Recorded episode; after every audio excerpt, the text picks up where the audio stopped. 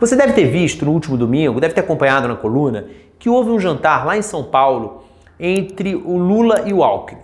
Na verdade, era um jantar de homenagem ao Lula que o Alckmin foi convidado e tinha um importante significado político porque foi o primeiro encontro público dos dois que a gente sabe podem estar juntos numa chapa como presidente e vice, Lula e Alckmin, no ano que vem.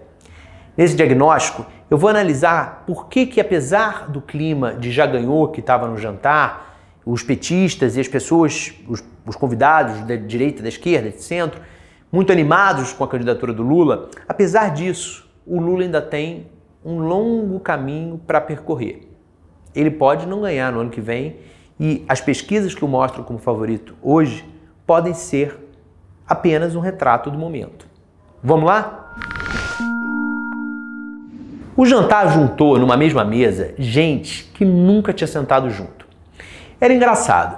Você olhava para um lado, tinha o Lula e o Alckmin, que se atacavam né, publicamente na campanha de 2006. Eram adversários políticos. No outro, você tinha Gleisi Hoffmann, presidente do PT, e o Baleia Rossi, presidente do MDB. Dois partidos que há quatro anos se acusavam mutualmente de um dar golpe no outro. Na mesa que o Alckmin ficou depois do jantar, quando Lula foi discursar, estava ele, Marta Suplicy, Fernando Haddad e Márcio França. Uma turma que vem se engalfinhando na política paulista já tem alguns anos. E várias cenas como essa a gente viu no restaurante A Figueira Rubaiá, lá em São Paulo. Tudo bem, o clima ali era de já ganhou. Você tinha muita tiete fazendo Lula lá, você tinha as pessoas entoando o, a música do Lula lá. Você tinha os políticos de direita e os políticos de centro entusiasmados com o que estavam vendo ali. Havia presidentes de cinco partidos. Havia juristas, alguns artistas. Tinha um espectro bem mais amplo do que normalmente se tem numa festa do PT. Não era só a esquerda que estava ali. Isso é novo na política brasileira. O PT ele foi eleito em 2002 numa aliança com o empresariado, né? o vice era o José de Alencar, ele governou com os partidos de centro-direita, do centrão principalmente. A Dilma, a mesma coisa, foi eleita assim, reeleita e governou dessa maneira. Mas o que havia ontem, o que havia anteontem, perdão, era um pouco diferente. Você tinha o Arthur Virgílio, um tucano, PSDB, que foi um dos principais opositores ao governo Lula. Eles se odiavam durante o governo Lula. O Arthur Virgílio como senador e o Lula como presidente. O próprio Alckmin, você tinha o presidente do MDB, partido que articulou a derrubada da Dilma Rousseff. Você tinha o Gilberto Kassab, que foi ministro da Dilma até os 45 do segundo tempo e logo depois pulou para o barco do Temer. Você tinha o Paulinho da Força Sindical, presidente do Solidariedade, que é um partido de origem sindical, mas que havia rompido com o PT há muito tempo. Isso tudo faz parecer que os 48%, 45%, 48% de intenções de voto que o Lula vem mostrando em algumas pesquisas são realistas também no pro momento da eleição. E isso não é necessariamente um fato. Pesquisa eleitoral é retrato do momento. A gente está há 10 meses da eleição, do primeiro turno. O que as pesquisas estão mostrando hoje é o retrato da última quinzena de dezembro. Eu sempre falo aqui no diagnóstico do caso da Marina Silva. Um ano antes de 2018, muitas pesquisas mostravam a Marina liderando com folga em relação aos outros.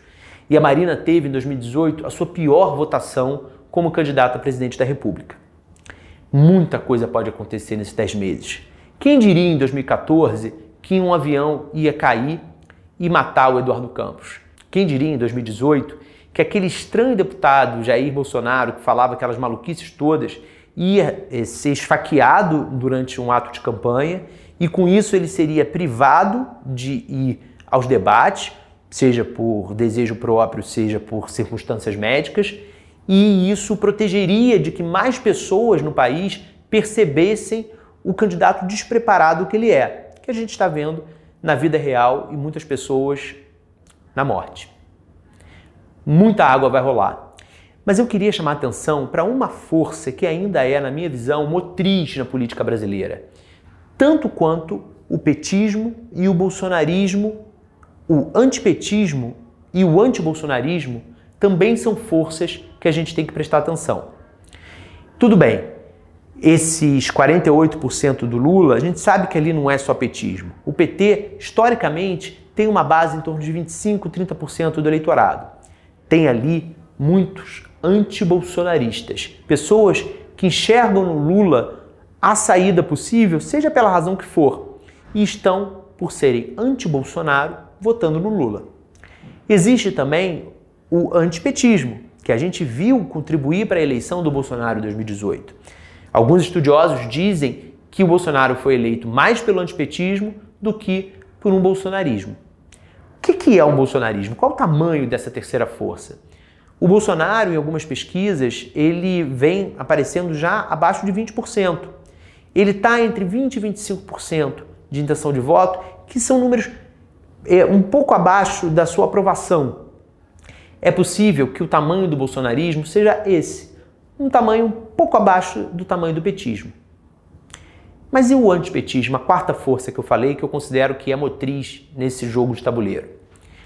Qual é o tamanho do antipetismo? O antipetismo está adormecido, porque o Lula não vem, é, não vem sendo relembrados casos de corrupção do Lula, dos quais ele ainda não está inocentado. Embora, volta e meia, o PT queira fazer confusão com isso. O Lula ainda é investigado em alguns casos.